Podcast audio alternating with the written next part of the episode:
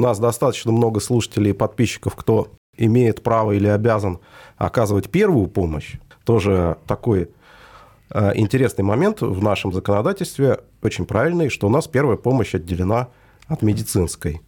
Ну, допустим, человек проходил какую-то подготовку по первой mm-hmm. помощи, пусть он даже не медработник, кто-то пожарный, спасатель, mm-hmm. военнослужащий, mm-hmm. да водитель, в конце концов. Вот он прошел эту подготовку. Э, морально для себя он готов оказать первую помощь, если он видит, что кто-то на улице упал, пострадал или попал в ДТП, видно, что ему нужна помощь и так далее.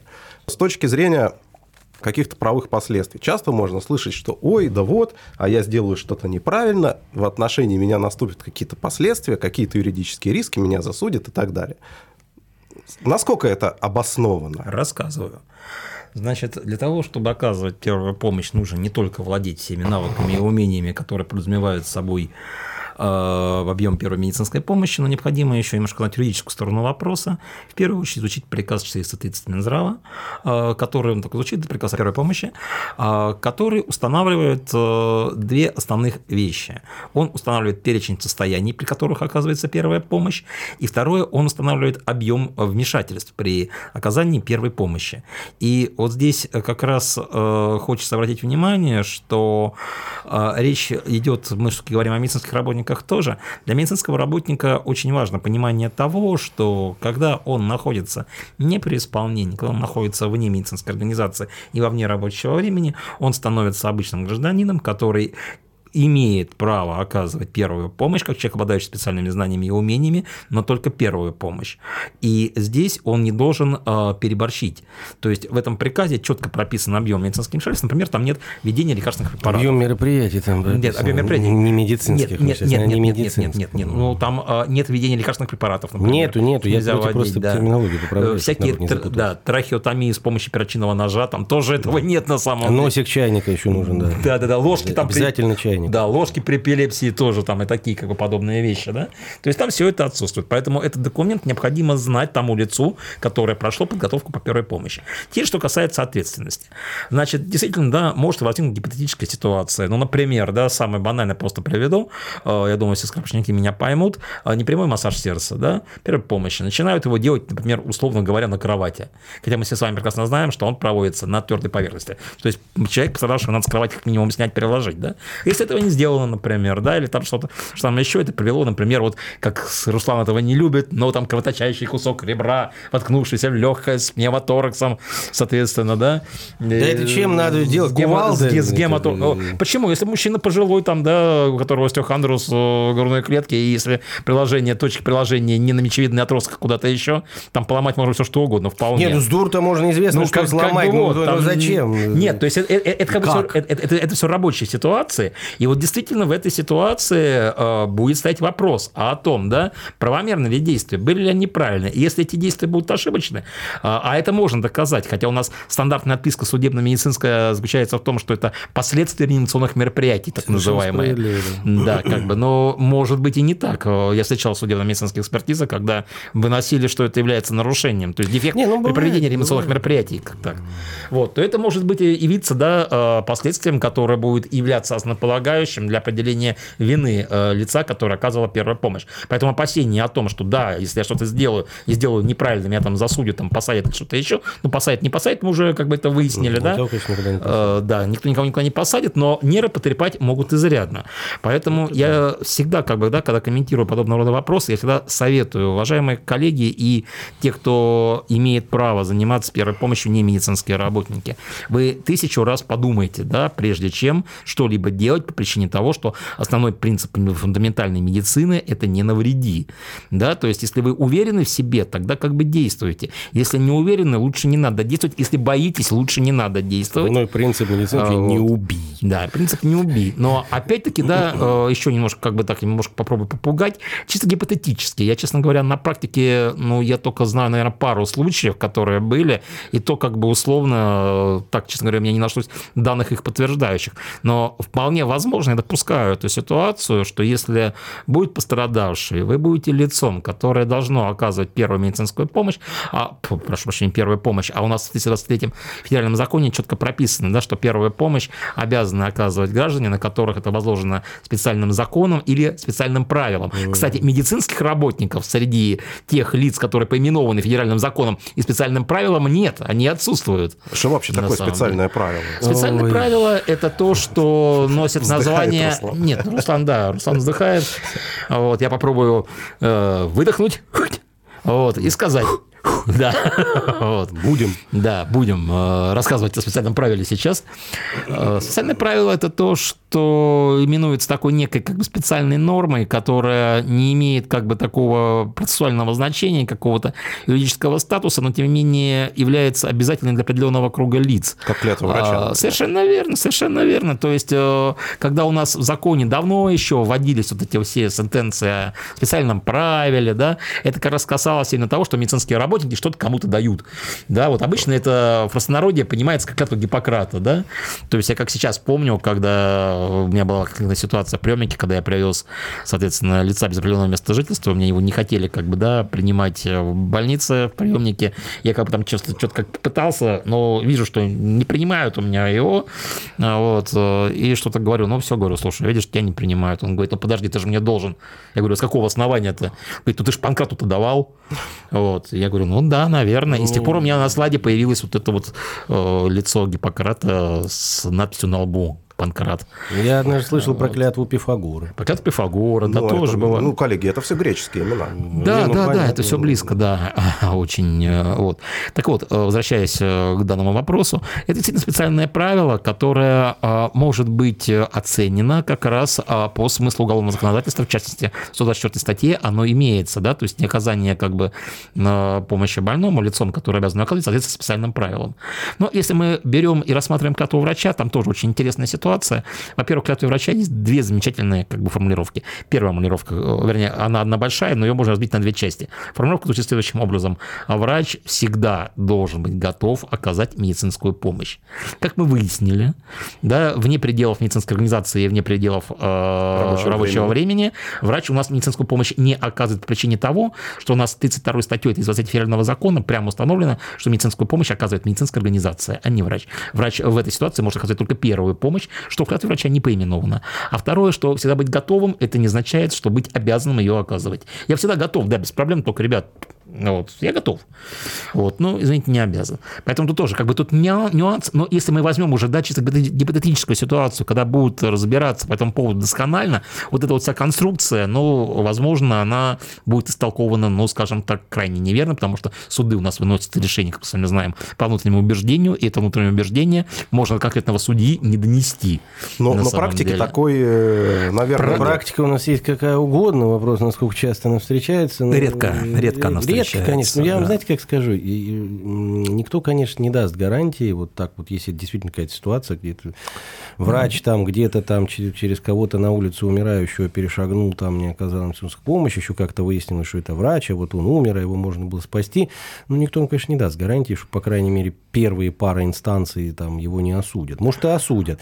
Если он будет бодаться до, вот до Талова, он, конечно, оправдается. Ну, скажем так, на уровне Верховного суда – если вот досудиться до туда, ну, я не могу себе представить, чтобы вот врач, который находится не на рабочем месте, не в рабочее время, не при исполнении обязанностей, кому-то вот что-то не оказал, э, не будучи никоим образом, и даже вот он шел не на работу и не с работы, а где-то по пляжу он там шел, значит, еще и пьяный был там, или даже пусть трезвый, но вот он шел где-то там по пляжу в шлепанцах, и там кому-то откусила ногу акула, а он не наложил ему жгут, например, и вот его за это бы осудили по 124, и он бы обжаловал во всех инстанциях, и это бы устояло. Ну, я, ну, я не знаю, да. я не могу себе такое представить. Есть так... Другое дело, что он может, э, у него может терпение кончиться. Понимаете? Его могут пара инстанций осудить, он махнет рукой и скажет, да и черт. И по всему прочему, есть такой анекдот в юридической среде, стандартный, да, это вот эта вот история, когда, условно, круг на улице, да, людей, э, в центре лежит человек, крики врача, врача, и кто-то так бочком, бочком, бочком, бочком из этого круга так выходит как-то в сторону,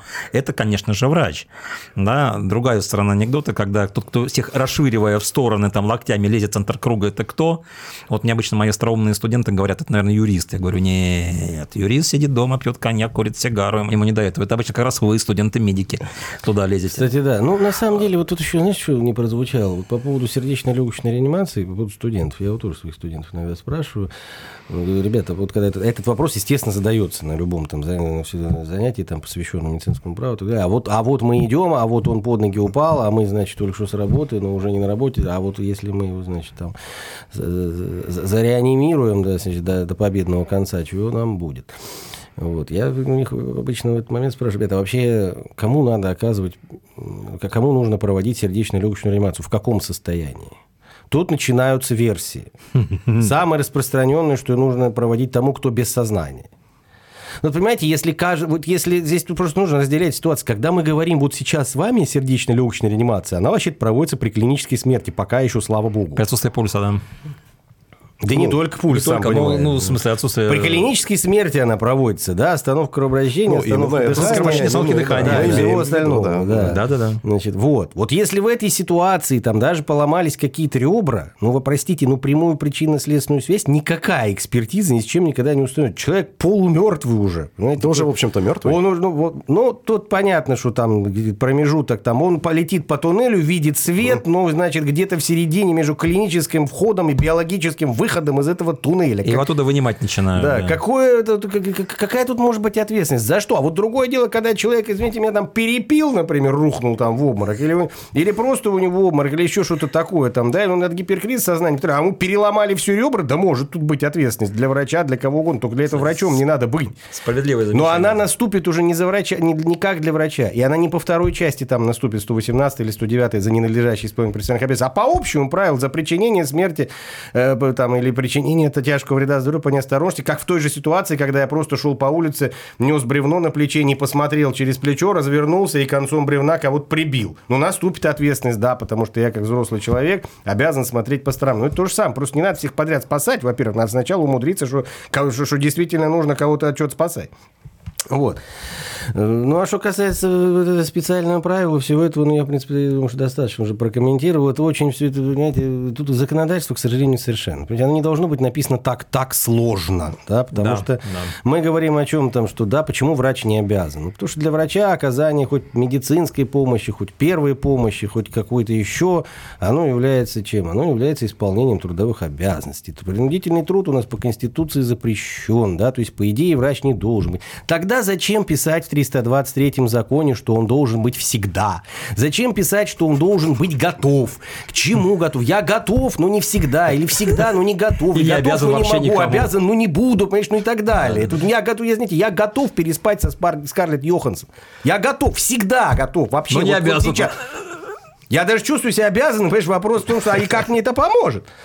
Вот, здесь вопрос в том, что От не должно так сложно А 124 статьи УК РФ, там, да, в соответствии с законом или специальным правилом. Возникает вопрос, а вот клятва врача это специальное правило или нет? И специ... Если специальное, то насколько? Понимаете, может быть, оно специальное, но, но недостаточно специализированное и так далее, и так далее. Ну, к сожалению, здесь есть определенная непоследовательность а. законодательства. Когда это еще начинает толковаться в конкретном деле, ну, там вообще могут такие вензеля возникать. Да, давайте я зарезюмирую, все-таки вопрос действительно достаточно важный, да, чтобы для понимания отложилось. Давайте еще раз. Ну, во-первых, во-первых, э, вот эта ситуация, да, вне рабочего времени, вне рабочего места. Мы не оказываем медицинскую помощь, мы оказываем первую помощь. Причем, э, исходя из хорошего законодательства, мое мнение такое, сразу говорю, на истину не претендую, но мое мнение, что это право врача, но не его обязанность на самом деле. А привлечение к ответственности уголовной, э, возможно, тут, опять же, мы что сказали, что, скорее всего, его не будет. Но нервы помотают, скорее всего, изрядно, если вдруг, как что. Да? А теперь алгоритм действий, который вот я все время рассказываю для студентов и для врачей, а, в этой части, он заключается в следующем. На самом деле, начну как бы со второго пункта, а, если начинаю со второго пункта. А, вот второй пункт следующий, да. Когда вы видите на улице пострадавшего человека, вы должны сразу же, наверное, обратиться к своим собственным коллегам, сотрудникам скорой помощи. Ну, ребята, верно, да. дерните своих, в конце концов, сюда, как бы, но они действительно, они по лицензионным, и вы сами, да, по лицензионным требованиям можете вне рабочего места оказывать медицинскую помощь. Да? медицинской организации. Самое главное, что вызов скорой помощи помощи включен в перечень мероприятий да, по, да, да, по оказанию да, первой да, помощи. Да, Все, верно, это сделал, как уже правило, хоть что-то да, сделал. Как правило, им, им, как правило, и ограничиваются. Да, те, кто дальше, обязан оказывать да, первую помощь. Да и правильно делают. Вот, дальше, дальше, дальше. Дальше что еще? Во-первых, э, посмотрите, э, чем вы реально еще можете помочь. Вот на самом деле. И если вы в себе уверены чуть больше, чем на 100%, тогда помогайте. Я имею в виду уже все эти вещи про непрямой массаж сердца, про, соответственно, там остановку кровотечения и прочее, прочее, прочее. Но я думаю, что вы, как медицинские работники, я думаю, уверены в себе все-таки, да?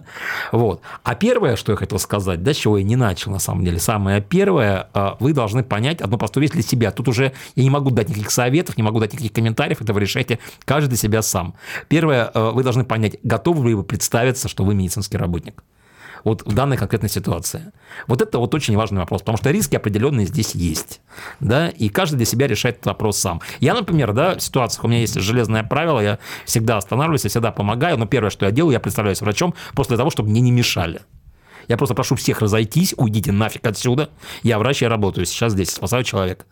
Вот, это делаю я так, но я понимаю, да, как юрист, что это не всегда будет играть в мою пользу. Поэтому ответ на этот вопрос, уважаемые слушатели, давайте как бы сами. Вот, я обычно поэтому и как бы оставляю этот пункт напоследок. Я обычно покороче это объясняю. Значит, что может сделать врач в какой-то экстренной ситуации, если он сомневается, ну, сможет ли он оказать первую помощь? Кричать караул и звать врача. Да, да, да. Врача-врача. Ну, на самом деле, абсолютно полностью я согласен с тем, что вызов скорой помощи это действительно очень правильно вот в такой ситуации. А дальше уже действительно в зависимости от своих возможностей. Я просто скажу такую вещь, как бы, да, из своей биографии. У меня на скорой помощи было ноль успешных реанимаций. Когда я перестал работать на скорой, у меня их уже три потому что при мне случались случаи, когда люди падали, ну, что-то фактически без сознания, да. Ну, правильно, вот. здесь вы ближе к пациенту. Нет, совершенно да, верно. Чем Нет, совершенно, совершенно верно. Залог успеха. Абсолютно. Объяснение как бы есть, но такой логический парадокс. На, на скорой ноль успешных реанимаций. Э, а давайте немного усложним ситуацию. У нас бывают э, такие ситуации, когда мы не можем вызвать скорую помощь. Например, например, в самолете.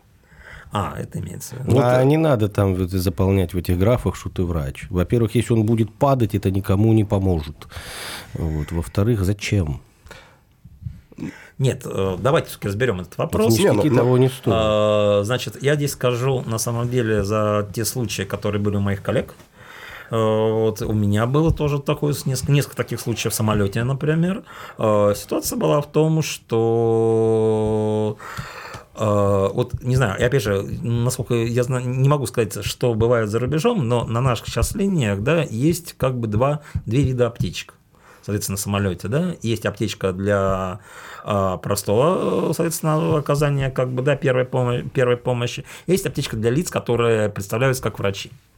Вот. В этой ситуации, если скорую помощь вы вызвать не можете, если вы э, э, врач, тут опять возможно два варианта. Вариант первый. Вы не говорите о том, что вы доктор, и в этой ситуации, в этой ситуации те же самые риски по возникновению, да, привлечения к ответственности мы, в принципе, уже разбирали. Скорее всего, не привлекут, но нервов помотают изрядно на самом деле. Вторая ситуация, вы обозначили, что вы доктор. Если вы обозначили, что вы доктор, то в этой ситуации вам будет вручена а, вот эта вот аптечка, на Аэрофлоте, по крайней мере, так это делается, где а, полный реанимационный набор, там, по-моему, даже нет, конкретного там нет, но там, там, например, есть допамин, там, например, есть гормоны, там, например, есть, ну, полная, как бы, да, соответственно, э, система.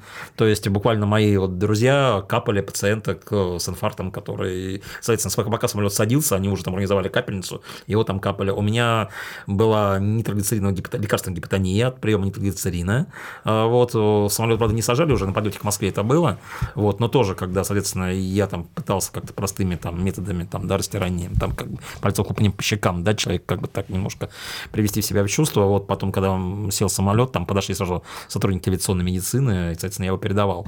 Вот, то в этой ситуации э, реагировать э, как бы будет именно вот таким вот образом. То есть э, там, э, возможно, будет такая история, что вам придется просто действовать да, с тем объемом как бы, лекарственных средств, которые вам дадут. Если вы сделаете что-то не так, опять уже возможно вот эти вот все нюансы, о которых мы с вами сегодня разговаривали. Но этот вопрос, это вопрос, да, коллеги, он в силу того, вот, что мы сейчас рассказали, каждый решает его индивидуально, да, соответственно, нужно представляться врачом или нет. Я всегда как бы это делаю, для меня это жизненный принцип, я считаю, что, наверное, каждый доктор должен это сделать, но за всех отвечать не могу. Поэтому с позиции юридической ответственности здесь не ясно все. А вот здесь вступают в силу силу а, вот эти вот э, категории уголовного права там крайняя необходимость. Да, да, вступит она там в силу, но она очень трудно доказывается на практике. Да. Как раз хотел про это да, сказать. Да, Кстати да, говоря, да. еще один вариант. Там, да, вот Иван говорит, я всегда представляюсь врачу, а можно еще, знаешь, как сделать? В любого вот первого встречного тыкнуть, сказать, а вот он врач. И вот пока все будут за ним гоняться, уже можно даже с парашютом прыгнуть с самолета. Пока он докажет, что он не врач, значит, это же как работает. А мы с ним на одной конференции же сидели, на одну конференцию летим. Вот, поэтому, да. да. Более того, можно сказать, что он реаниматолог. Вот тут вообще у него шансов не будет спастись от этого всего. Вот, по поводу крайней необходимости, ну да, конечно, когда это все в самолете, значит, происходит, только не, тут будет, конечно, не крайняя необходимость. Или обоснованный будет риск. обоснованный риск. Будет обоснованный риск, да, на самом деле. Просто это есть разница. Крайняя необходимость – это когда вред причиняется. Вот он причиняется вред, потому что без вреда не обойтись. Ну, крайняя необходимость – это вот распространен такой пример в любом учебнике уголовного права, он, по-моему, есть. Это когда пожарный тушит пожар, на пожарного падает балка там сверху, значит, и придавливает ему руку. И вытащить его оттуда невозможно. Он сейчас умрет, потому что огонь, там, дым и так далее. Балку э, отодвинуть невозможно, слишком тяжелая. Там, командир берет топор, там, отрубает ему эту руку и вытаскивает его оттуда. Вот это крайняя необходимость. Ну, вред причиняется, но понятно почему, да, потому что по-другому нельзя без вреда.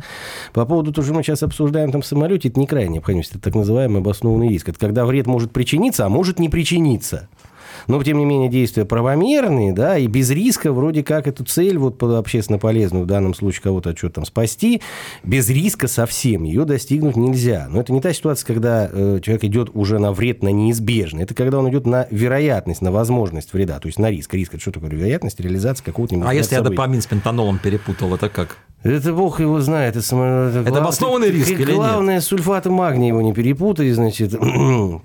Вот. Вопрос не в этом. По поводу риска, это все очень тонкая штука, э, это очень сложно все потом доказывается, но в принципе, да, если это самолет, есть подводная лодка там, да, ну вот, например, там э, на подводной лодке мы же не делаем операцию, там, да, допустим, при прободной язве.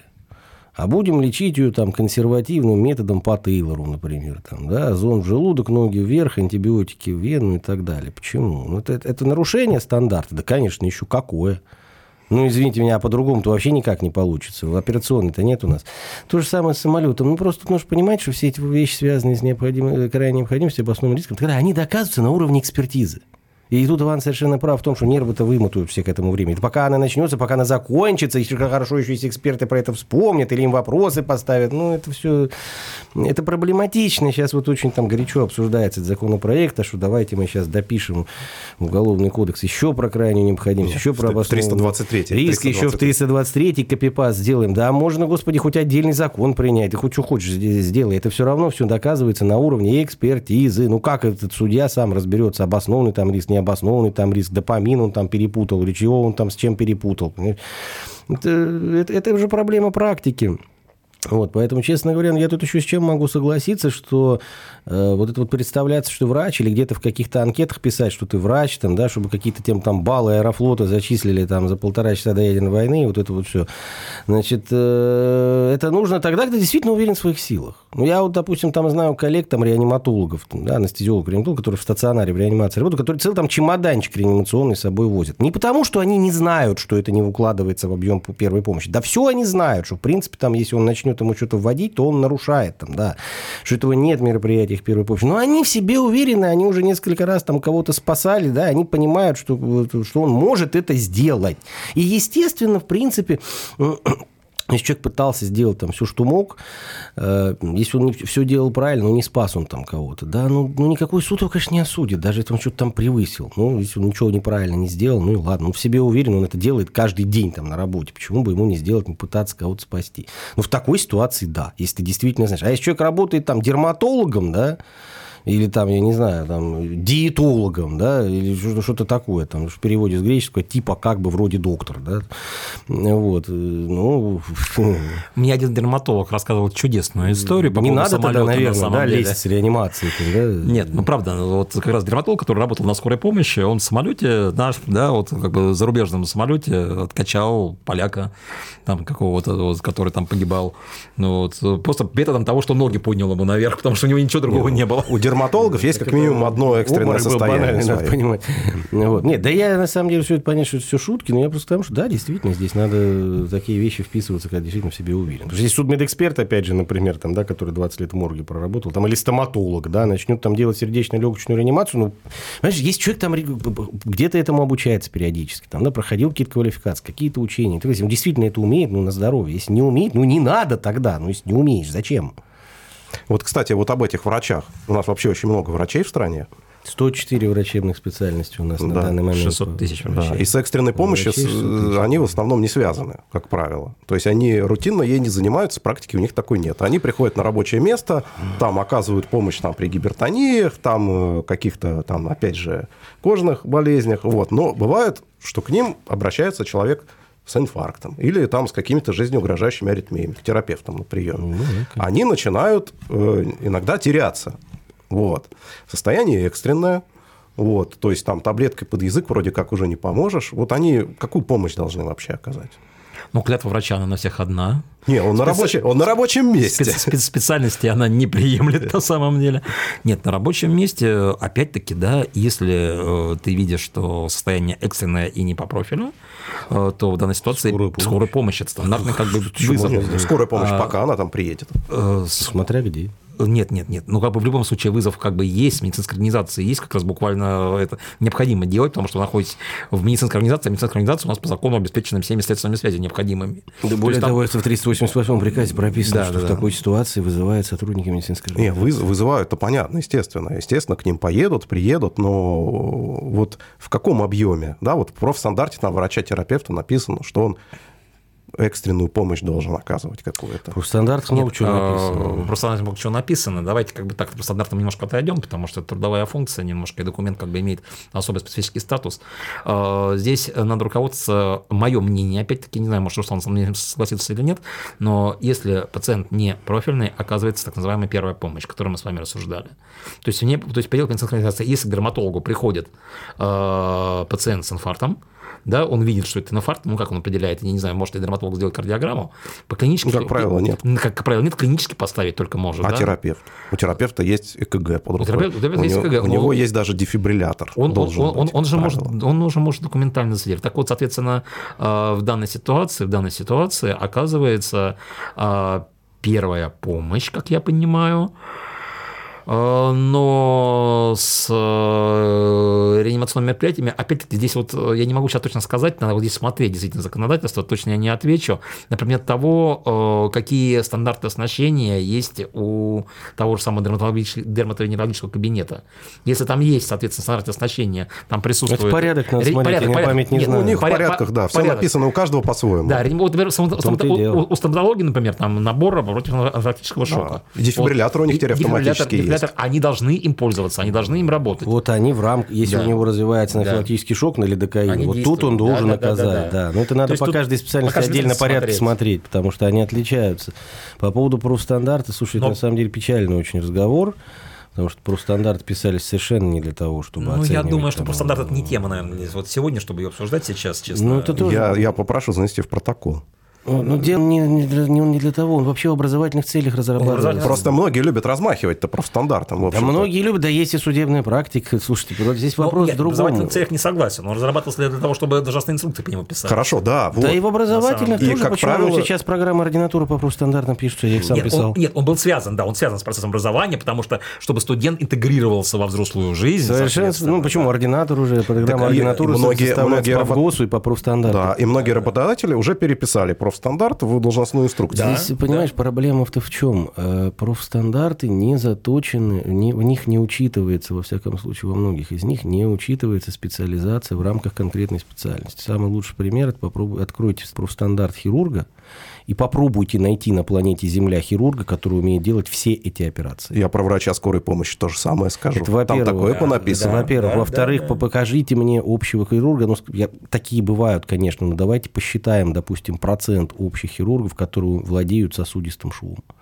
А исходя из профстандарта по хирургии, каждый хирург это должен делать. Я вам больше скажу, это, это, эту норму заимствовали, судя по всему, из еще Минздравовского приказа СССР, там, 1980 какого-то там года, там тоже было написано, что хирург должен уметь шить сосуды. Много вы знаете общих хирургов, которые сосудистый шов могут наложить? Нет, то есть я на самом деле почему хотел исключить профстандартные разговоры, да, я сразу обосную свою позицию, потому что в правоприменении я не вижу отсылки к профстандарту. Я видел, деле. видел, да, обвинительные ну, приговоры а, видел. Нет, но они разовые, они разовые на самом но, деле. По, ну, они единичные, единичные пока. Да. Ну, пока еще не раз пробовали.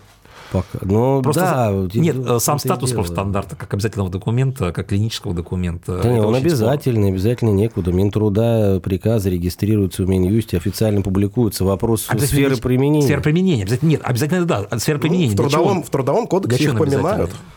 В Трудовом кодексе они есть. В Трудовом кодексе, да, по Трудовому кодексу пока еще не судят, ну, по крайней мере, за исключением трудовых споров, да. Ну, ну сложно тут все на самом деле. Опять же, к сожалению, 323 федеральный закон ничего никак не упоминает, куда этот профстандарт должен, извините, вставляться, да. Если бы uh там было в 37 статье uh четко написано там, да, что профстандарты не относятся там, да.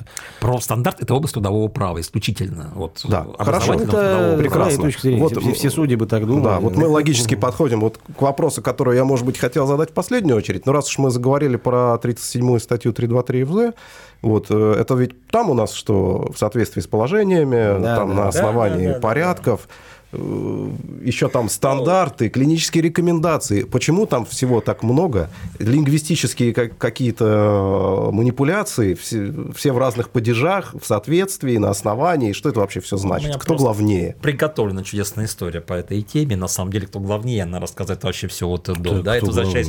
В каждом Судеб... случае по-своему. Судебный эксперт главнее всех. Сейчас это, расскажу, это почему. Да, да? да? Давайте просто, наверное, сразу с этой истории начну. Я думаю, она очень показательна.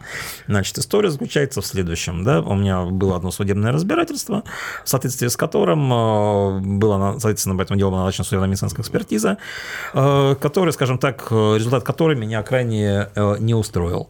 Я обратил внимание на то, что эксперт, соответственно, да, руководствовался так называемыми национальными медицинскими рекомендациями по скорой медицинской помощи. Для да, есть такая книжка. Вот, есть такая книжка, есть такая книжка. А для какой национальности? Вот. Ну, там русские фамилии в авторах. Не все.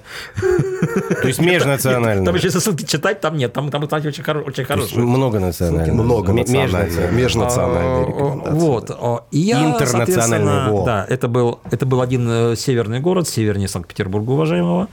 Э, вот, в который я прилетал, прилетел в командировку, и я 4 часа, как сейчас помню, в апелляционном заседании, Руслан скажет, наверное, что это очень много, это реально много для апелляционного заседания. Для апелляции много, конечно. Да, вот, я целых 4 часа, не переставая, рассказывал то, что хотел сказать вам сегодня, а именно то, что медицинская помощь у нас оказывается на основе клинических рекомендаций, с учетом стандартов медицинской помощи, в соответствии с порядками оказания медицинской помощи и в соответствии с положением оказания медицинской помощи. То есть, эта седьмая статья, она выстраивает определенную определенную иерархию, а, в ходе которой, а, соответственно, можно понять, э, какие документы применяются.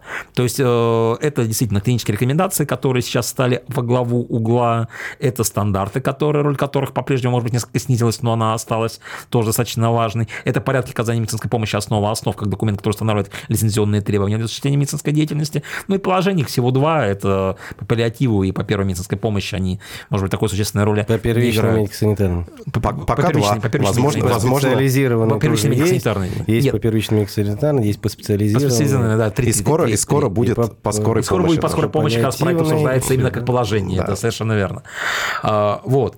И, э, соответственно, я как бы объяснял эту логику, и в итоге как бы да, обращал внимание суда на то, что вот э, судебно-медицинский эксперт, э, значит, там, там речь, казал, речь шла о внезапной смерти. То есть была установлена внезапная смерть, потом она там подтвердила внезапную смерть, и были клинические рекомендации по внезапной смерти. Сердечно желудочка, по-моему, как они назывались? Желудочковая аритмия и внезапная смерть, она, по-моему, так называлась, клинические рекомендации. Есть вот, такие, да. Да, вот, соответственно, я приводил их в качестве основания своей пози- позиции э, и убеждал суд в том, что на, соответствие 37 статьи 320 федерального закона при наличии таких клинических рекомендаций эксперт должен был ссылаться на них, а не на национальное руководство. Вот. И в итоге все мои э, как бы сентенции были разрушены э, фразой прокурора о том, а вот вы знаете, уважаемый представитель э, ответчика, эксперт, он на то и эксперт. Он сам выбирает, что ему надо. И поэтому я считаю, что методика выбрана абсолютно верно, и ссылки на то, что выбраны какие-то не те законы и приказы, являются неправомерными. Занавес.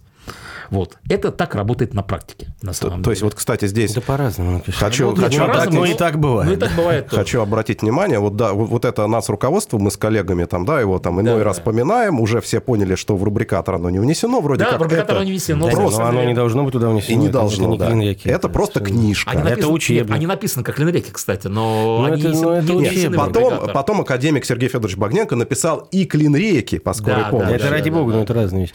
Я могу тут чуть-чуть дополнить. Но сейчас в рубрикаторе их нет. Их нет. Нет, я сейчас, не будет. Я Руслан немножко перебью. Да, действительно, сейчас в настоящий момент применяются те клинические рекомендации, которые входят в рубрикатор. Да, это четко но совершенно. Вот те, те, кстати, которые вы упомянули про ФЖ и внезапную смерть, там в целевой аудитории нет врачей скорой помощи. А эм, клинические рекомендации сейчас, они мультидисциплинарные. Они не обязаны упоминать э, в своем составе конкретных... Мультипаспорт. То есть, если мы... Если то, мы... есть, да, то есть, если, если, если там перечислен закрытый список, то есть для врачей-кардиологов, секундочку, врачей... Секундочку, перебиваю сразу же. Значит, есть у нас приказ о типовой форме клинических рекомендаций. Он прописывает, каким образом должны писаться клинические рекомендации. И в этом приказе о типовой форме клинреков не говорится о том, что обязательно должен быть перечень врачей, для которых они предназначены. Но, но в некоторых он есть. В некотор... и, в некотор... и там нет врачей скорой нет, помощи. Нет, нет, в некоторых он есть, но это ничего не означает. Я вам еще скажу. В клинических рекомендациях во многих, в некоторых э, есть еще э, критерии оценки качества медицинской помощи. То есть, э, вопреки приказу... Не совпадающий с 203 да, приказом. Вопреки приказу 203. То есть, там много чего есть, того, чего приказ вот этот сам да, не подразумевает. А от него надо отталкиваться. Поэтому, если мы говорим, что вот какой клинической рекомендации есть перечень врачей, а значит только для них, нет, это не так. Клинические рекомендации, они мультидисциплинарные. Они для всех врачей, кто сталкивается с данной нозологией. Мультипаспорт. Да, вот Руслан Дардович еще хотел что-то сказать. Да тут много чего можно сказать. Значит, э, смотрите, во-первых, по поводу вот этой истории, которую Иван рассказывал, оно может показаться, с одной стороны, вроде как дико, да, что так не должно быть. Но ну, да. тоже не все так однозначно. Сейчас объясню, почему. Во-первых, здесь большой пробел в регулировании. В чем вот э, коллега абсолютно прав, это в том, что, ну, мы об этом уже говорили, да, что за решение это принимается на основании чего? Заключение эксперта которое по закону является доказательством. Да, и на практике так сложилось, что это является основным, главным доказательством. Конечно, там правоприменительно, ну, допустим, судья, разумеется, он вправе самостоятельно давать оценку, в том числе и нормативной базе. Вот. Но это для него зачастую затруднительно. Поэтому, конечно же, ему проще опираться на заключение эксперта. Во-первых, между 37 статьей 323 Федерального закона и вот теми обязательными правилами оказания медицинской помощи в Российской Федерации, которые в ней перечислены, между ней со всеми этими правилами и тем, что у нас происходит в экспертной практике, довольно-таки большая, скажем так, ну, довольно-таки большой пробел. Почему? Ну, потому что эксперты-то напрямую по, 300, по 323 федеральному закону еще не факт, что обязаны работать. Вообще говоря, применение экспертам, прямое применение экспертам норм федерального закона во все времена, в общем-то, считалось превышением пределов экспертной компетенции. Хотя это тоже довольно-таки спорный вопрос. Вот свою историю могу рассказать сразу. Мне тоже была интересная история. Там я был как раз экспертом по этому делу, да, где в первой инстанции там пациент жаловался на а, пациент жаловался, значит, пациент подал судебный иск, это гражданское было дело, значит, на, по поводу причинения морального вреда. История там была такая, что значит, у пациента был сложный там очень перелом э, нижней конечности. Значит, не буду в детали вдаваться. Значит, ему делали металлоустойсинтез, и в процессе операции обломилось сверло. Вот. Э, ну, травматология, вот этот аппарат, э, господи, аппарат, инструмент, да, обломилась, осталась толща кости. Ничего там, в принципе, страшного нет. Тоненькое сверло обломилось, осталась толща кости. Это произошло уже в завершающей фазе операции. Для того, чтобы его оттуда доставать, надо было разбирать всю конструкцию. В общем, это было неоправданно. А, собственно говоря, ну, прекрасно понимаете, что вот этот тоненький титановый стержень в толще там большой кости, ну, ничего он такого вызвать не должен. Естественно, оно стерильное и так далее. Ну, там оставили. Ну, оставили, оставили. А как потом показало время, никаких осложнений само по себе сверло не вызвало.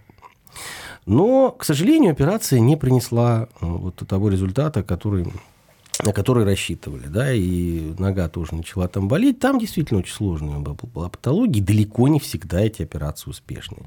И совершенно справедливо там первая экспертиза, э, да и, собственно, это моя, я там повторную экспертизу проводил, мы каких-то дефектов операции, каких-то дефектов оказания медицинской помощи в чистом виде, что ему неправильно была сделана операция, или не та операция, или не так сделана, мы ничего этого не нашли. Но вся беда заключалась в том, что пациенту забыли сказать о том, что у него в кости сверло он об этом не знал. Это пациент, как вы понимаете, это не врач. Более того, там операция делалась в крупном там, значит, э, клиническом центре, а пациент потом поехал к себе домой в сельскую местность, пошел на рентген-контроль, вот. И там врач, который значит, в местном травмопункте, посмотрел, о, так у тебя ж тут сверло. Понимаете, пациент после этого на самом деле очень сильно пострадал вот от того, что ему ничего не объяснили. Вот, потому что, естественно, он начал переживать, он начал думать, что все это из-за того, что это сверло забыто, там искать, кто бы ему его вытащил. Естественно, ему все отказывали, потому что это нецелесообразно и очень сложно. И как ты его уже, когда оно там в этой кости насмерть заросло, как ты его оттуда выпилишь и прочее, и прочее. И вот в первой инстанции он этот суд проиграл.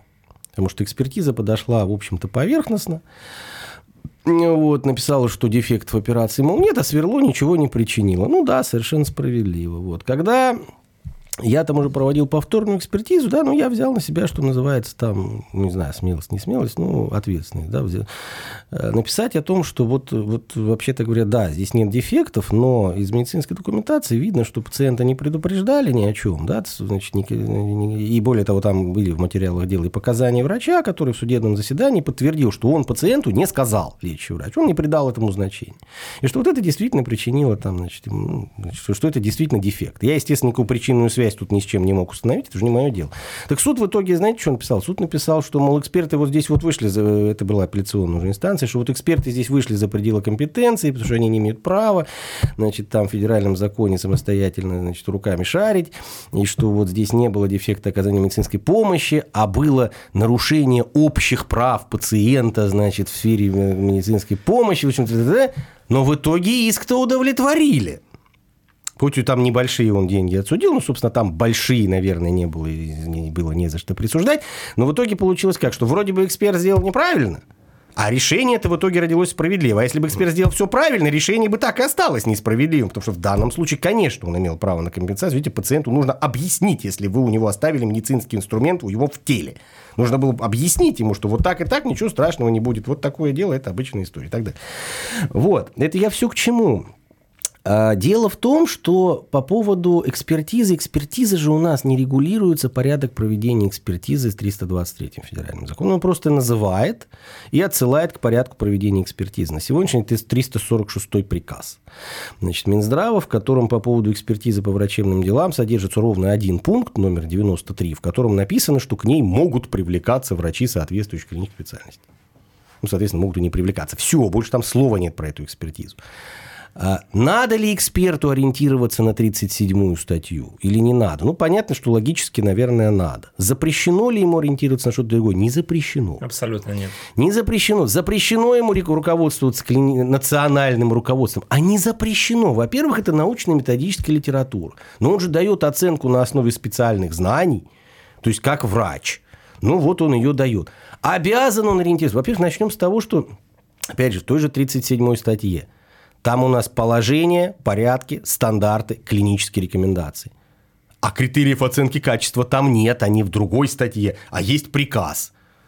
Есть приказ 203Н, критерии оценки качества медицинской помощи. Получается, что у нас на основе, уже на уровне федерального закона существует коллизия так называемая, то есть противоречие.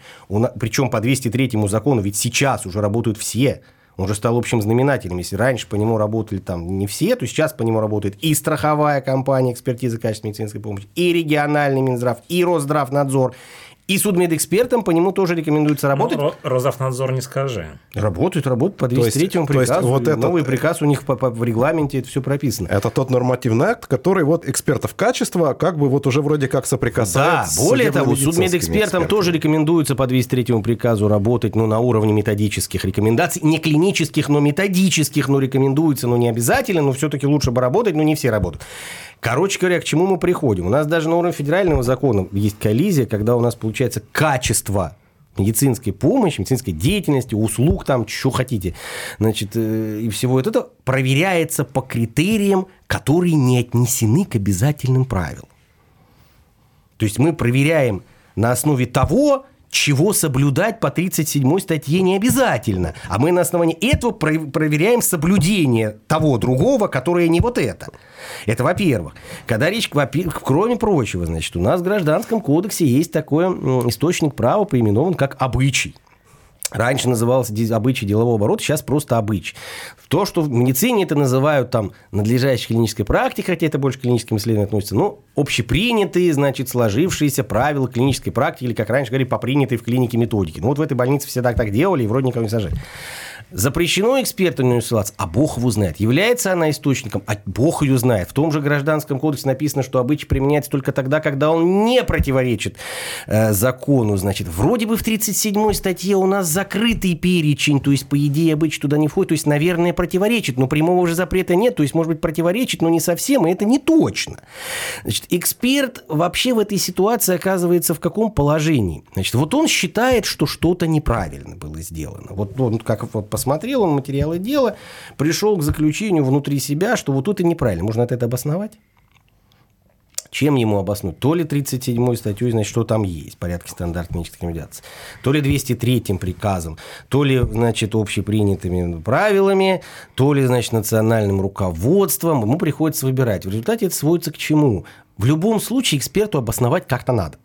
Потому что если он просто напишет свое субъективное мнение, ну, такие ухари, конечно, до сих пор тоже попадаются, у нас везде разные работают люди, но все-таки, если эксперт уже пару раз в суд сходил после своих заключений, то, конечно, а, основывать э, свои выводы исключительно, что вот по мнению экспертной комиссии, потому что вот мы здесь, значит, будем решать, как правильно, так он, конечно, делать не будет. Ему нужно какие-то основания подогнать. А какие? Да любые какие подойдут.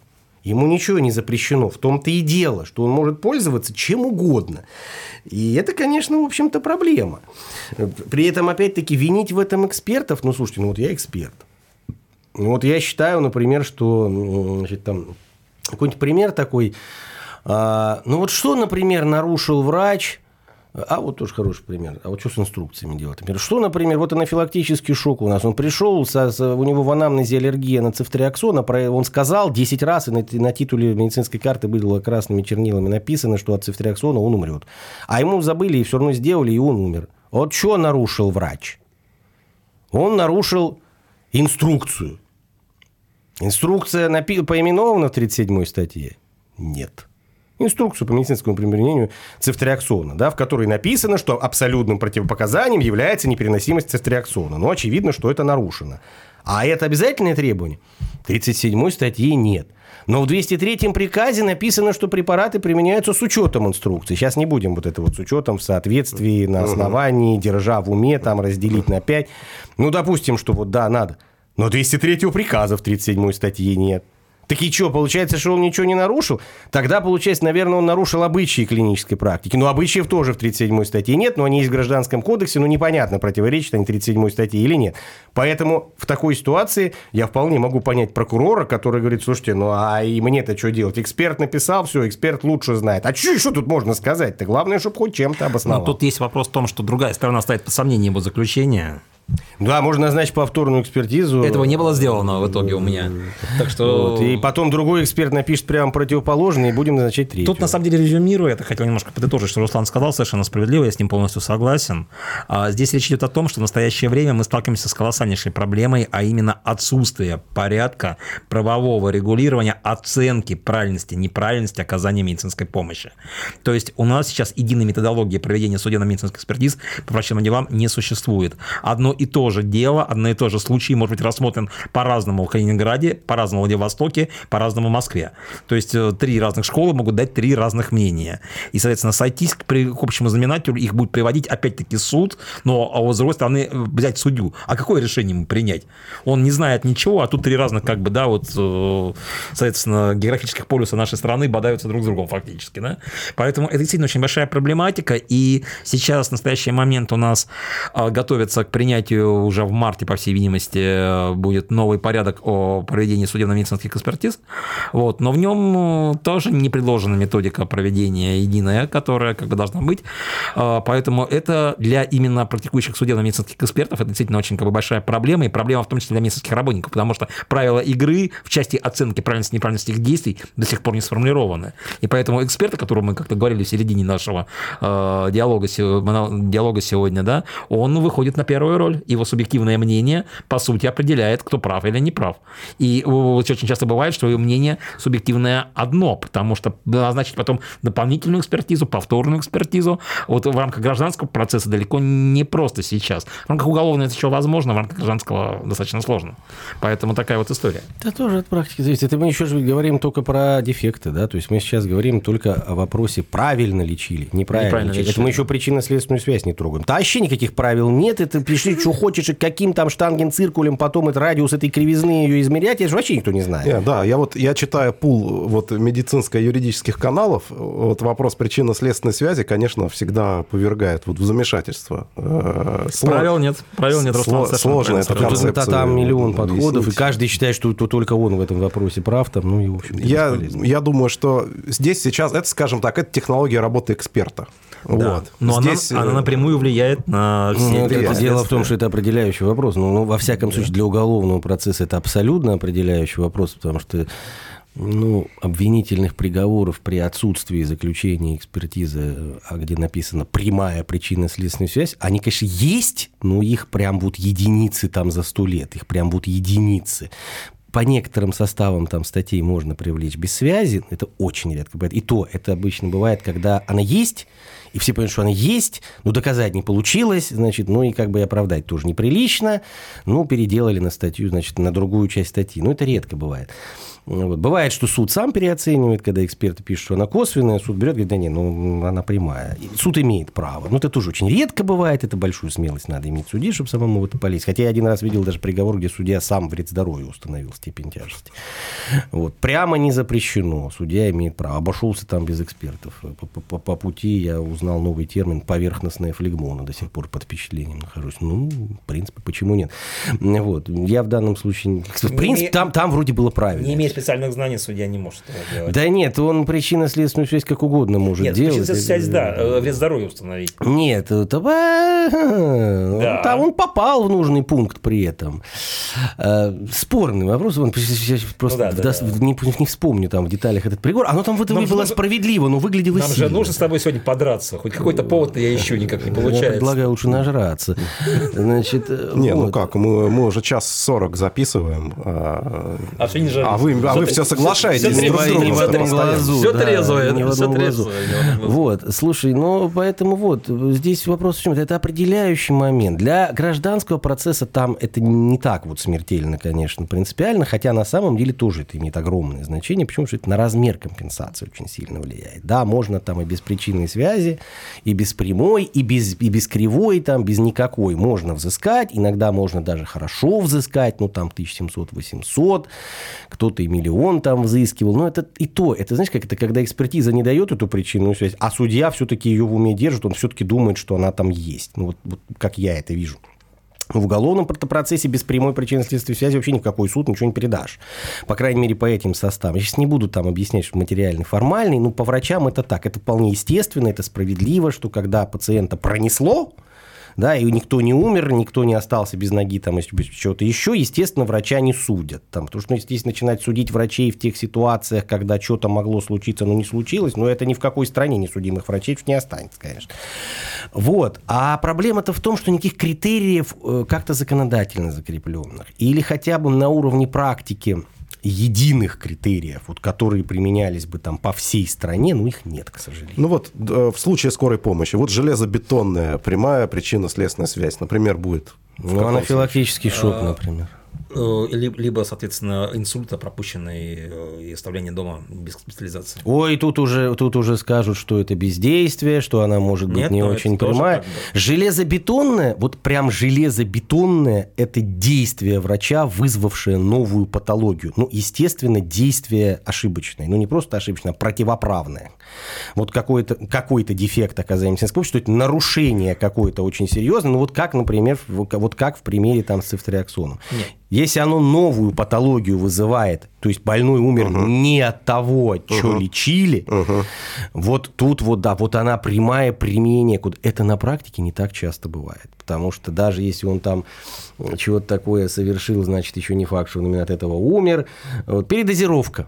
Вот передозировка, пусть будет даже не анафилактическую, передозировка. Перепутали там лидокаин однопроцентный с 10%, вкатали, от передозировки он умирает. Да? Вот это вот прямая причинно-следственная связь, ну, прямее просто некуда. Когда там бездействие, когда там он умер от того, от чего лечили, тут начинается миллион, значит, эм, вариантов. Ну, вот тоже могу привести пример. Абдоминальная форма инфаркта не сделана кардиограмма, например. Да, ты докажи, что он бы выжил. Ну, ну нет. Смотря какой инфаркт, перестань. Нет, тут не сделано кардиограмм, не сделано. Ну и что, что не сделано? Нет, а ты, нет, так, нет, прямая причинно-следственная связь.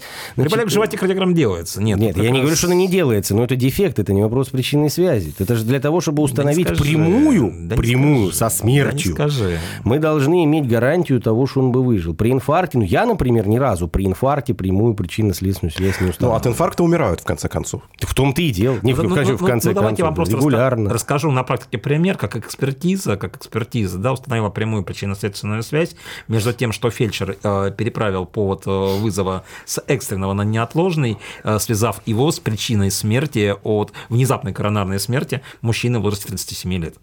Вот. Это была прямая причинно-следственная связь. Ну, это их мнение, это не значит, что оно правильно. Ну, я к тому, что как она может быть установлена. Как так, бы, да. да я не говорю, что не может, вот. просто, я, просто, тут, я бы такую не поставил. Да, тут тоже, тоже то же самое. То есть вопрос действительно, как правильно Руслан сказал, очень много методик самых ну, разных определений. Пример, вот, который я часто а, привожу, в практике да. такое было и у меня, и не только у меня. Ну вот вообще э, по старинке, что называется, да, там еще советских времен, было принято у экспертов как? Значит, если врач сам причиной чего-то там не явился, то, прямая, то причинная связь вроде как не прямая.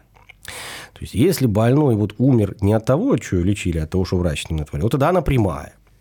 Хотя я лично категорически против того, чтобы вот эту доктрину возводить в абсолют. Почему? Потому что, к сожалению, зачастую может приводить к осуждению невиновных.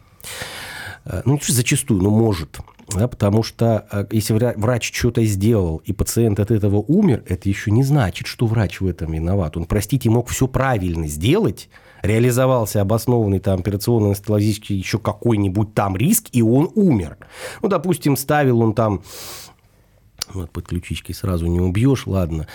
А, ну, допустим, из-за какой-нибудь неизвестной там аномалии, каких-то хода каких-нибудь сосудов, там произошло какое-то повреждение, кровь остановить не получилось. Ну, пункция артерии, например. Как ну, вариант. Пункции, ну, пункции, не пункции, ну, не знаю. Ну, короче говоря, суть-то в чем, что, ну, ну, ну, ну, ну тиреоидектомия ну, допустим. Ну, вот, вот, вот, допустим, там струмоктомия какая-то. И там какой-то аномальный ход артерии, там э, какая-нибудь аневризма, там кто никто не видел, не знал, что он там есть. Он повредил, пока он там на турникете сонную артерию держал, прошивал, вегетативное состояние развилось. Да он правильно все делал правильно все делал, но получилось так. Это же не значит, что надо за это судить. А наоборот, бывает ситуация, когда врач как раз не делал ничего, хотя прекрасно понимал, что надо делать, да, пациент от этого умер, судить-то его как раз надо. А мы тут начинаем говорить, что она не прямая, потому что он не делал. Это получается нелогично, мягко говоря, но я еще считаю такую доктрину, в общем-то, вредной для практики, что врач не должен бояться, там, что у него там дрогнет рука, он что-то не, что не то, не дай бог, там перережет, и его сразу поведут в тюрьму. Да нет, так вообще врачи работать не смогут. Он должен понимать, что это произойдет только если он что-то нарушил делал то, что было нельзя делать, или не принял меры там, по наблюдению и прочее, прочее.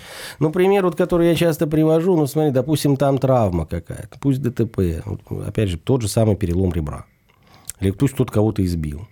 Воткнулся там кусочек ребра в легкое, там, допустим, на сантиметр, вот чуть-чуть. Пусть в нижнюю долю там. И вот кровь течет в плевральную полость. Вот она течет.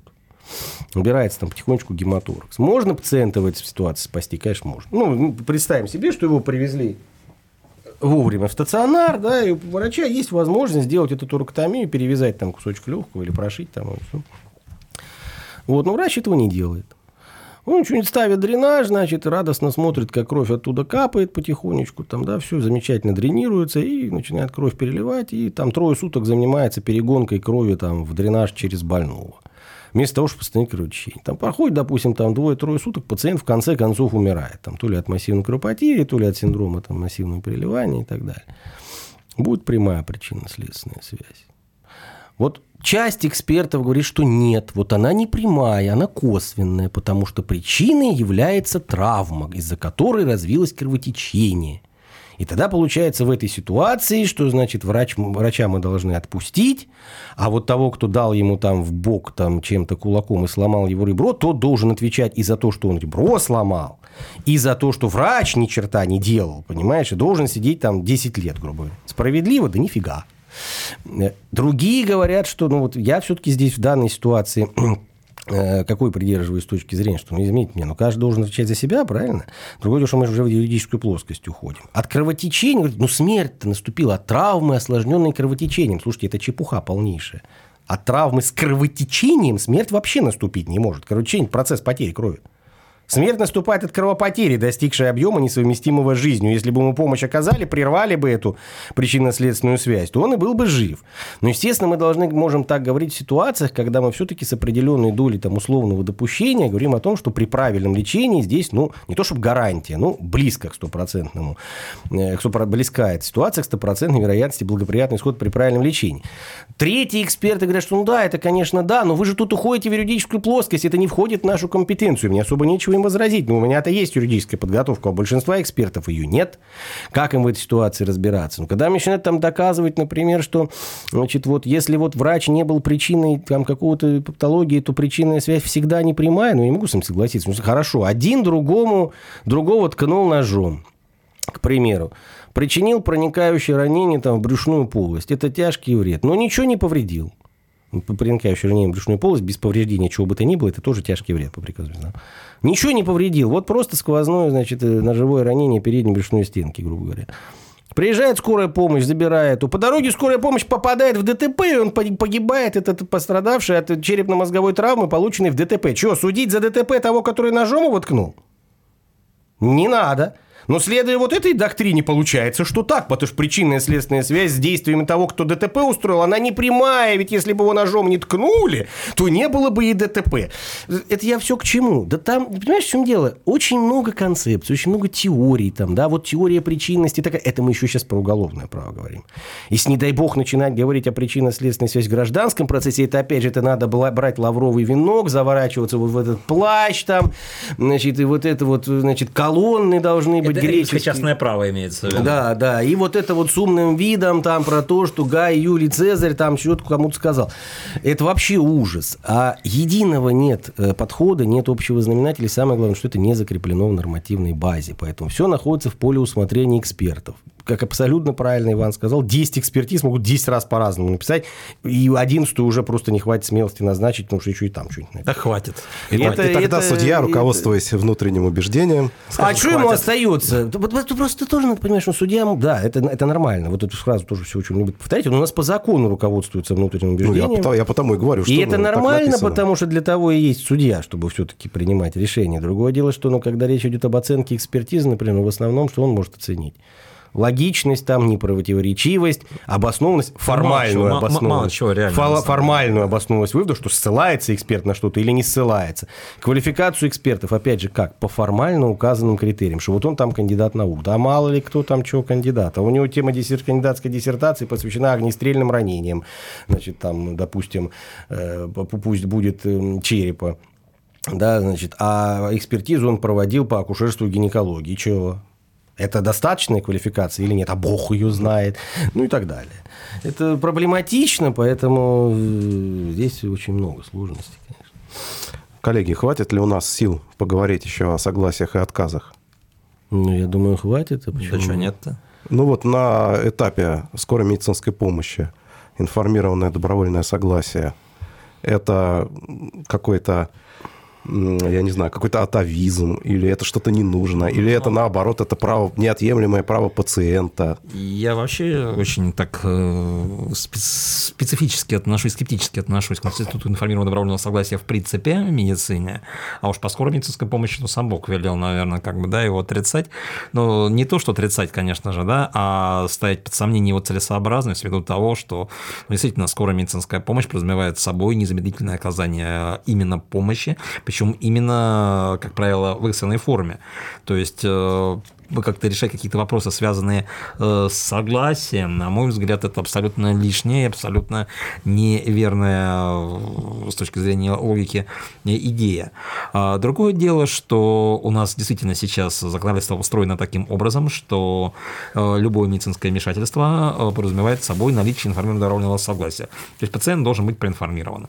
Но объем информированности да, не устанавливается законодательно, и если мы будем информировать пациента о всем том, что может с ним случиться, и о том, какое лечение будем применять, времени 20 минут на вызов, да, который как бы у нас есть, этого, конечно же, не хватит.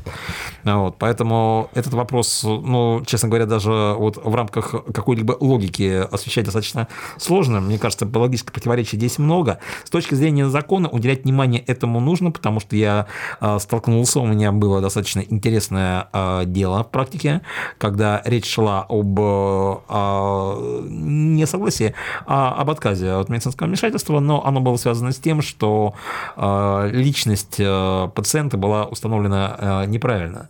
То есть речь шла о том, что при вызове к достаточно пожилому мужчине, там, старше 90 лет, э, вызов осуществлял его сын, э, соответственно, да, который был тоже в 70-летнем возрасте, достаточно пожилом, и он назвался опекуном своего отца, и, соответственно, принимал решение о судьбе его, в том числе отказался от госпитализации. А, соответственно, ошибка врача скорой медицинской помощи, это был фельдшер на самом деле, вот, да, в этом, в этом случае был фельдшер, была в том, что он не проверил каких-либо документов. И в суде потом, когда а, он обратился в суд, э, тот э, человек, который представился сыном, принес два документа. Э, первый документ касался того, что он не является кому-либо опекуном, а второй, что его отец не, не был лишен дееспособности, ему опекун не значался. Вот. Было очень как бы интересно, как бы, да, забавное дело, после чего я сделал вывод, просто хочу, чтобы коллеги о нем услышали, что необходимо действительно да, знакомиться с подтверждающими документами всех тех лиц, которые как бы себя называют. Но я к тому, что я привожу этот случай для того, чтобы понять, какие проблемы могут могут быть связаны с тем, когда ты не берешь либо согласие, либо неправильно берешь как бы отказ. Ну, вот с ценностью отказа на скорой помощи никто не спорит. Да, Отказ да, это да, очень, да. как раз очень важно. Да, и... не только на скорой помощи. Не только на скорой помощи, а везде. А вот. Э, что касается информированного добровольного согласия, то все-таки, э, несмотря на, еще раз говорю, некую нелогичность э, происходящего, подписывать его надо. Это главное фундаментальное, одно из главных фундаментальных требований нашего законодательства, поэтому игнорировать это нельзя. Я я считаю, что в той нынешней законодательной схеме, в которой мы сейчас работаем, согласие надо брать и брать не задумываясь на самом деле. Пусть пациент подпишет, потому что э, формат утвержденной карты, который как бы есть у нас, да, подразумевает собой наличие графы информированного добровольного согласия. Он должен быть заполнен. И желательно рукой того, кто это согласие дает. То есть, соответственно, тот рукой пациента. Это тоже один очень важный момент, который а, уже, наверное, другой моей истории отсылает, когда была проведена орфографическая экспертиза, и выяснилось, что согласие давал совершенно другой человек человек. Ну, у нас есть э, определенные возможности оказывать без согласия, когда, да, отсут... конечно. когда пациент не может его Конечно. Мы, мы, мы говорим о той ситуации, когда пациент может все это выразить вполне себе, да, конец состояния выразить его свою волю, когда есть законные представители, когда все это есть, как бы присутствует. Когда он не может, это все-таки не всегда скорая помощь, прямо скажем. Ну, скорая помощь в том числе. Ну, бывает, да. Скорая помощь в том числе. Здесь вопрос в чем, ну, кроме прочего, насчет того, что там они не нужны на скорую помощь, ну, я с этим не согласен. Во-первых... Хоть раз мы в чем-то не согласились, заметьте. Во-первых, у нас скорую помощь может вызывать кто угодно. Начнем с того. Скорую помощь у нас может вызвать кто угодно и кому угодно. И проверить это довольно-таки сложно. И более того, проверить. Это могут быть прохожие, это могут быть родственники, пациент, Но которому... Она, не берешь. Пациент, которому она не нужна пациент, которому она, которому она вызывается, вернее, да, может об этом не знать, он сейчас без сознания, потом он пришел в сознание, это во-первых. Во-вторых, э, когда ее вызвали, это, э, это согласие на то, чтобы она приехала. Это не, это не согласие на то, чтобы она что-то делала. Он на то, чтобы она приехала, согласен, но все остальное нет. Или он передумал, пока она ехала, да. Вот он был согласен, а пока она ехала, он стал не согласен. Это не значит, что он лишился права. Один раз согласился, и все. Это, конечно, так работать не должно. Другое дело, что мы здесь уйдем в другую плоскость, понимаешь? Ведь все эти вещи, они зачастую рождаются откуда? От нежелания ну, скажем так, законодателя в том числе, да, все-таки, да и практики, и на практике тоже с этим все достаточно сложно, в какой-то ситуации привлечь пациента к ответственности, прежде всего к финансовой, да, вот сколько у нас там говорится о том, что а вот сколько у нас вызовов, которые не нужны, а вот у нас люди вызывают скорую помощь там на температуру 37,2, да пусть вызывают, кто-нибудь им хоть раз счет бы выставил, за это дело и взыскал бы по-настоящему. И когда бы это начало делаться в массовом порядке, очень много проблем бы решилось. Да? Точно то же самое и с тем, что вот я только что вызывал и был согласен, а пока вы ехали, я что-то обратно рассогласился и больше не соглашаться не буду.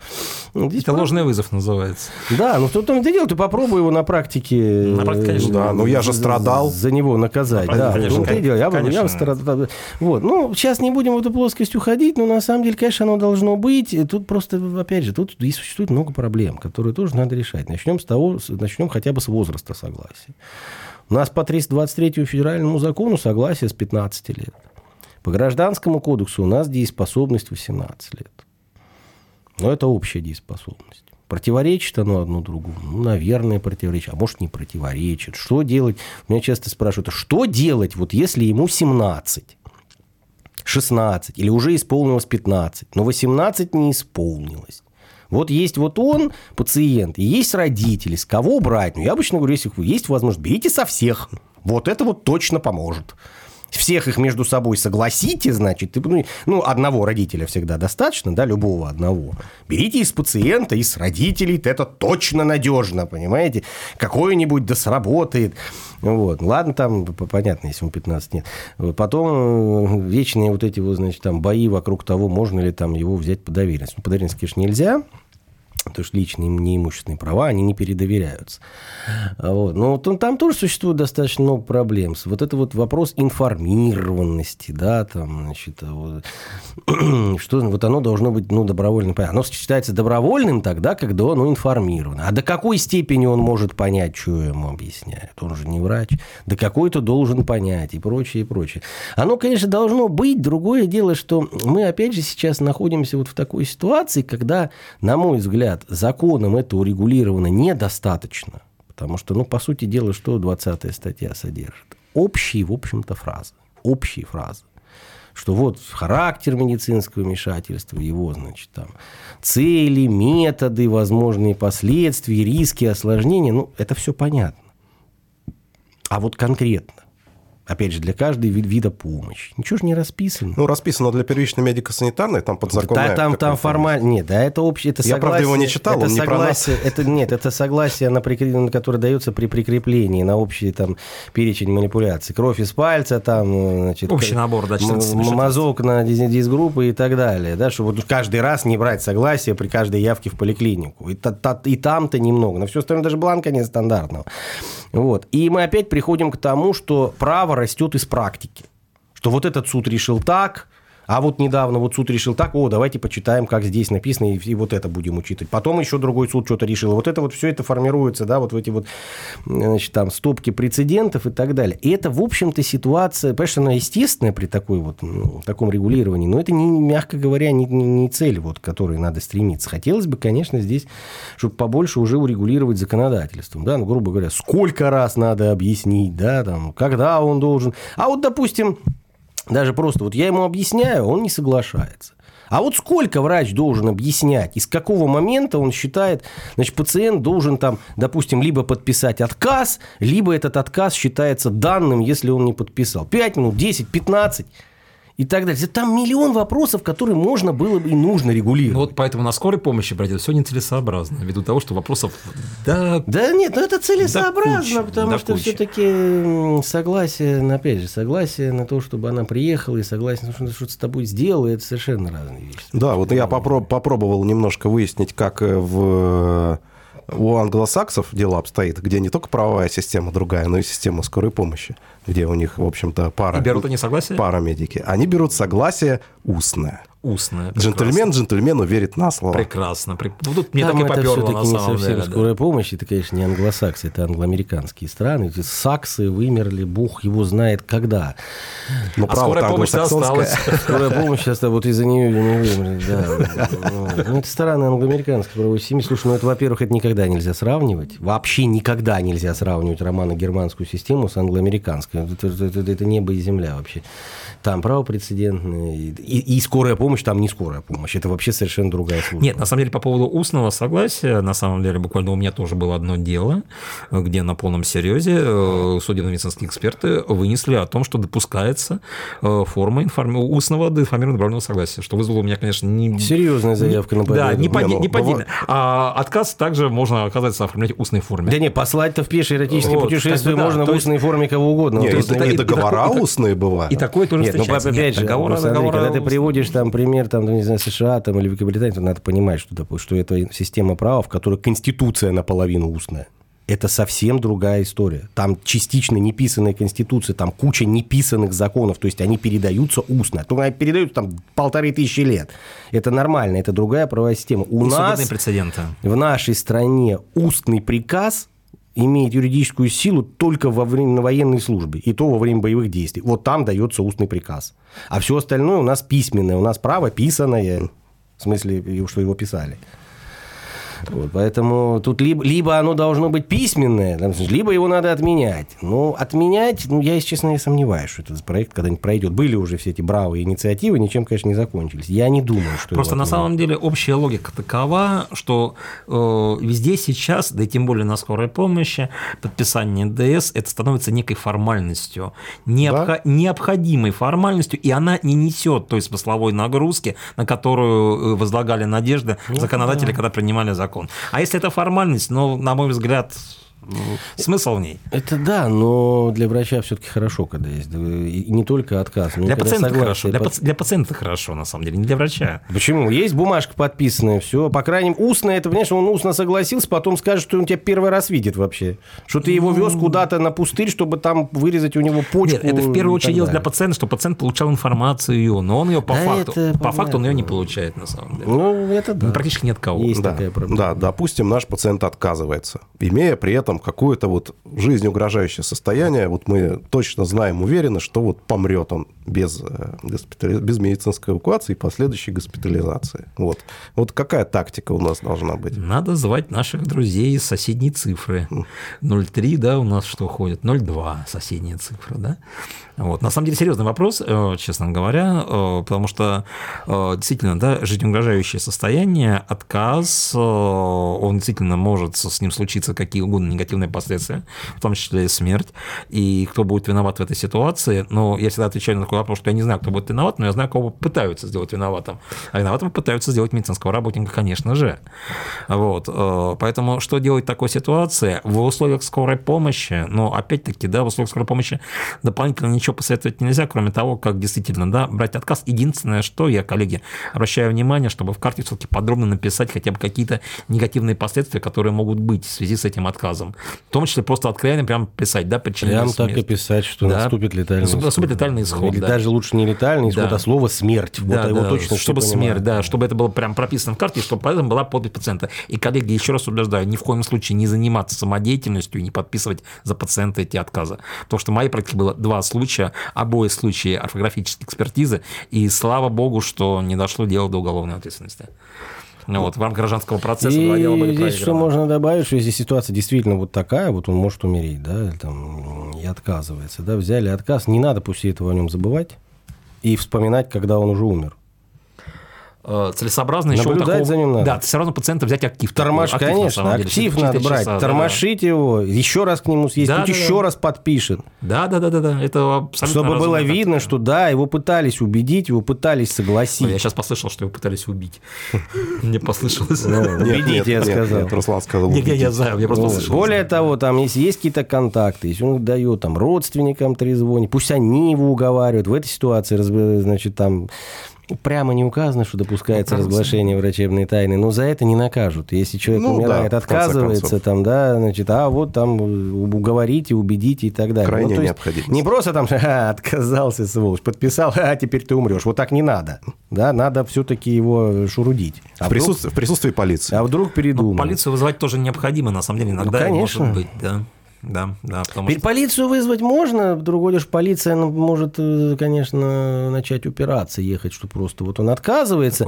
Но быть. тут можно, знаете, не знаю, насколько уместно такие советы давать, но, в принципе, врач, ну, это не то чтобы совет, а, скажем, просто рассуждения, такие мысли вслух. Ну, врач может заподозрить, например... Правонарушение какое-то. Да, противоправные действия, что пациента кто-то убедил не соглашаться. Вдруг ему кто-то, значит, там желает смерти, да, вот как он так не соглашается? Взрослый, дееспособный не, ну, человек. уже области фантастики. Нет, я просто к тому, что сказать полиции, чтобы она приехала. Нет, в конце концов, если там есть какая-то травма, это Просто в любом случае. Пациент, отказывающийся от медицинской помощи, это не правонарушение, это его право. На это полиция может не поехать, она имеет право. Она не обязана уговаривать людей себя спасать. Ну, скажет, ну а что вы от меня хотите? Дежурный скажет, а я при чем? Ну, он у вас отказывается. И что? А в чем правонарушение? А вы можете сказать, а вы знаете, вот мне кажется, что его, значит, вот ввели в заблуждение. Что его кто-то, вот ему там сосед, нам, не знаю, кто-то там еще там и так далее. Ну, что-то такое. Вот. Потому что, конечно, хорошо, если это будет где-то отмечено, что да, врач там звонил во все колокола там и прочее, и прочее. Психбригаду можно вызвать, еще вот так вот можно сделать. Да, ну, такие специалисты не везде есть. Да, это да, ну, ну, тоже они работают с ограниченным перечнем состояний. Вот, кстати, э, суицидные всяческие высказывания, да, и попытки. Там угрозы жизни непосредственной да, может да. не быть.